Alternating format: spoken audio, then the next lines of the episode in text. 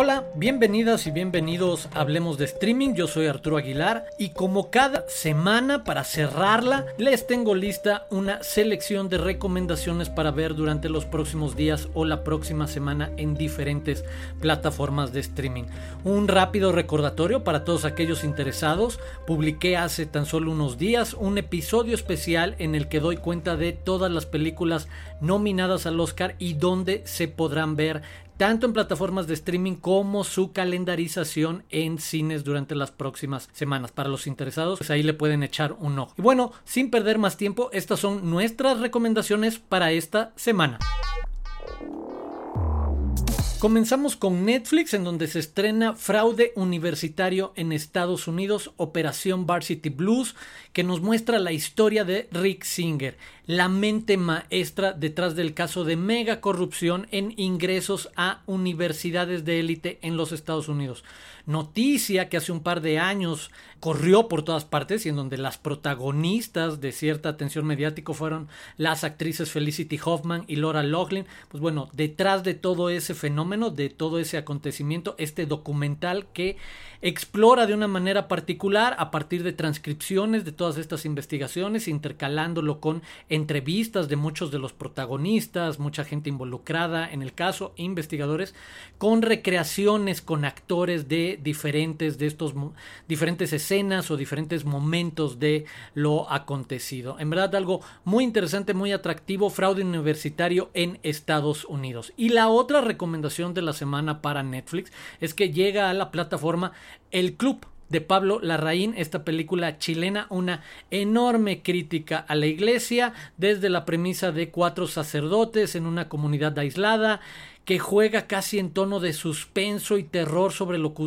lo que, sucede con las conversaciones, las situaciones, la razón por la que están ahí y cómo se rompe esa dinámica a partir de la aparición de otro personaje. Eh, en verdad, muy, muy eh, valiosa, atractiva, muy recomendable. El Club de Pablo Larraín, que también está disponible ya en Netflix. Como es costumbre, la segunda escala nos lleva a Prime Video, donde se estrena Tinsel, un documental de 2020, Tinsel, The Lost Movie About Hollywood, que nos lleva con una mirada bastante melancólica a lo que significa la pasión sobre las películas, sobre una película que se perdió durante 30 años y que nunca se había mostrado públicamente y que habla de eh, desde afuera y desde adentro de la industria en los 90 sobre lo que significa la fama, sobre el amor por las películas.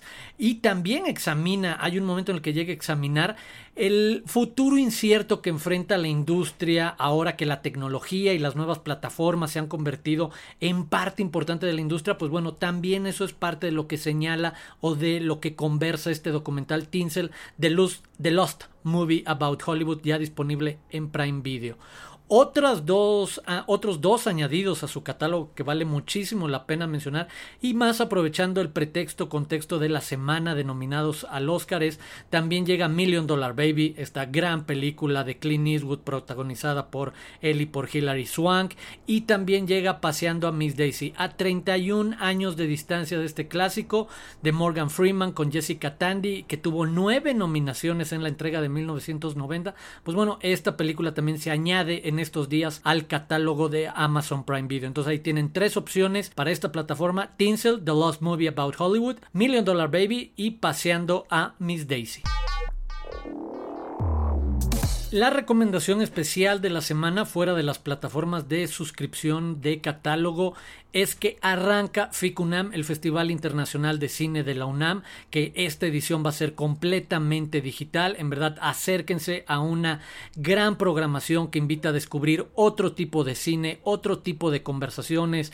Hay una retrospectiva de Tsai Ming Liang, uno de los cineastas taiwaneses más importantes de la actualidad del cine contemporáneo, director de clásicos como Goodbye Dragon Inn, y cuya obra en verdad eh, vista además eh, desde esta propuesta poética habla de una manera muy particular y muy peculiar con lo que hemos vivido durante el último año. Entonces acercarse a las películas de Tsai Ming Liang, también saber que ahí en Ficunam va a estar de nuevo La Vocera, este documental sobre Marichuy, va a estar Fauna de Nicolás Pereda, va a estar Cryptosud de Dash Shock, también una película muy recomendable. Y bueno, acérquense a Cinepolis Click, acérquense a movie.com, hay una promoción de que van a tener eh, acceso al catálogo de Movie durante un mes, una vez que se registren para ver algunas de las películas de programación de la programación de Ficunam, pero en verdad eh, un lugar para dejarse llevar con la provocación y con la curiosidad y descubrir y ampliar mucho nuestros horizontes y nuestras fronteras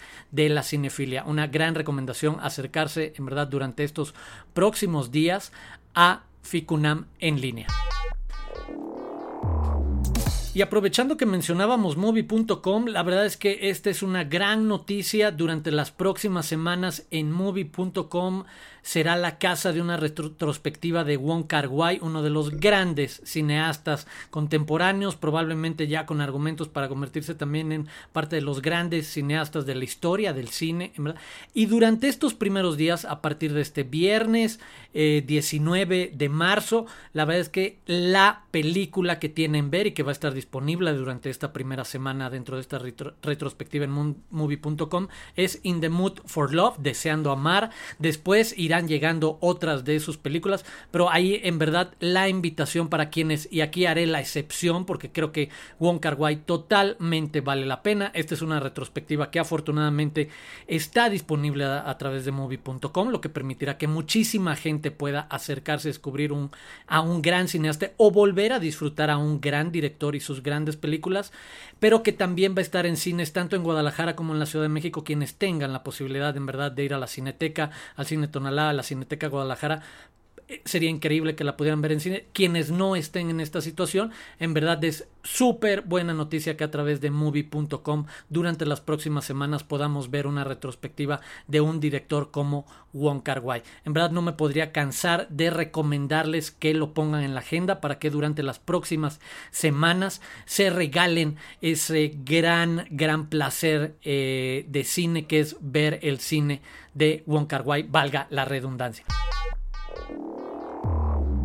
Y finalmente un bonus track en este episodio, varios de ustedes me lo habían pedido, poder saber en las diferentes plataformas qué películas nominadas están ahí, ya que el análisis que había hecho a principios de semana era por el número de nominaciones que tenían estas películas, entonces rápidamente.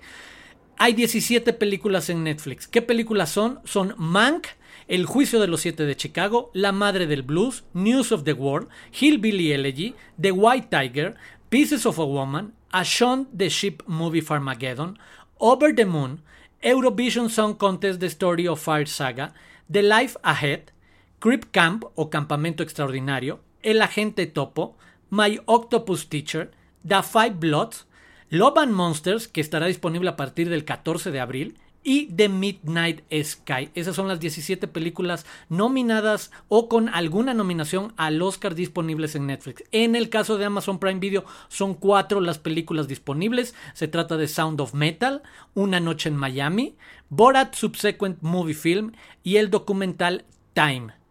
En el caso de Disney Plus hay cuatro películas también. Son Soul, Mulan, Onward o Unidos y The One and Only Ivan, el único y gran Iván.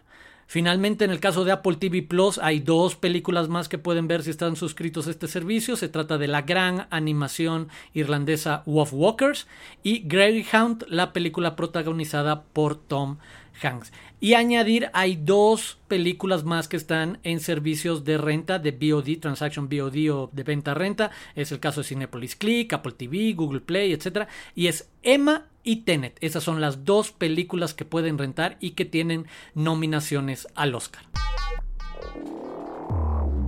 Y bueno, esa es la selección de la semana, espero que la disfruten y por supuesto seguimos conversando y escuchándonos aquí o en distintas redes sociales en arroba Aguilar Arturo. Les recuerdo que se suscriban y nos escuchamos pronto aquí en Hablemos de Streaming.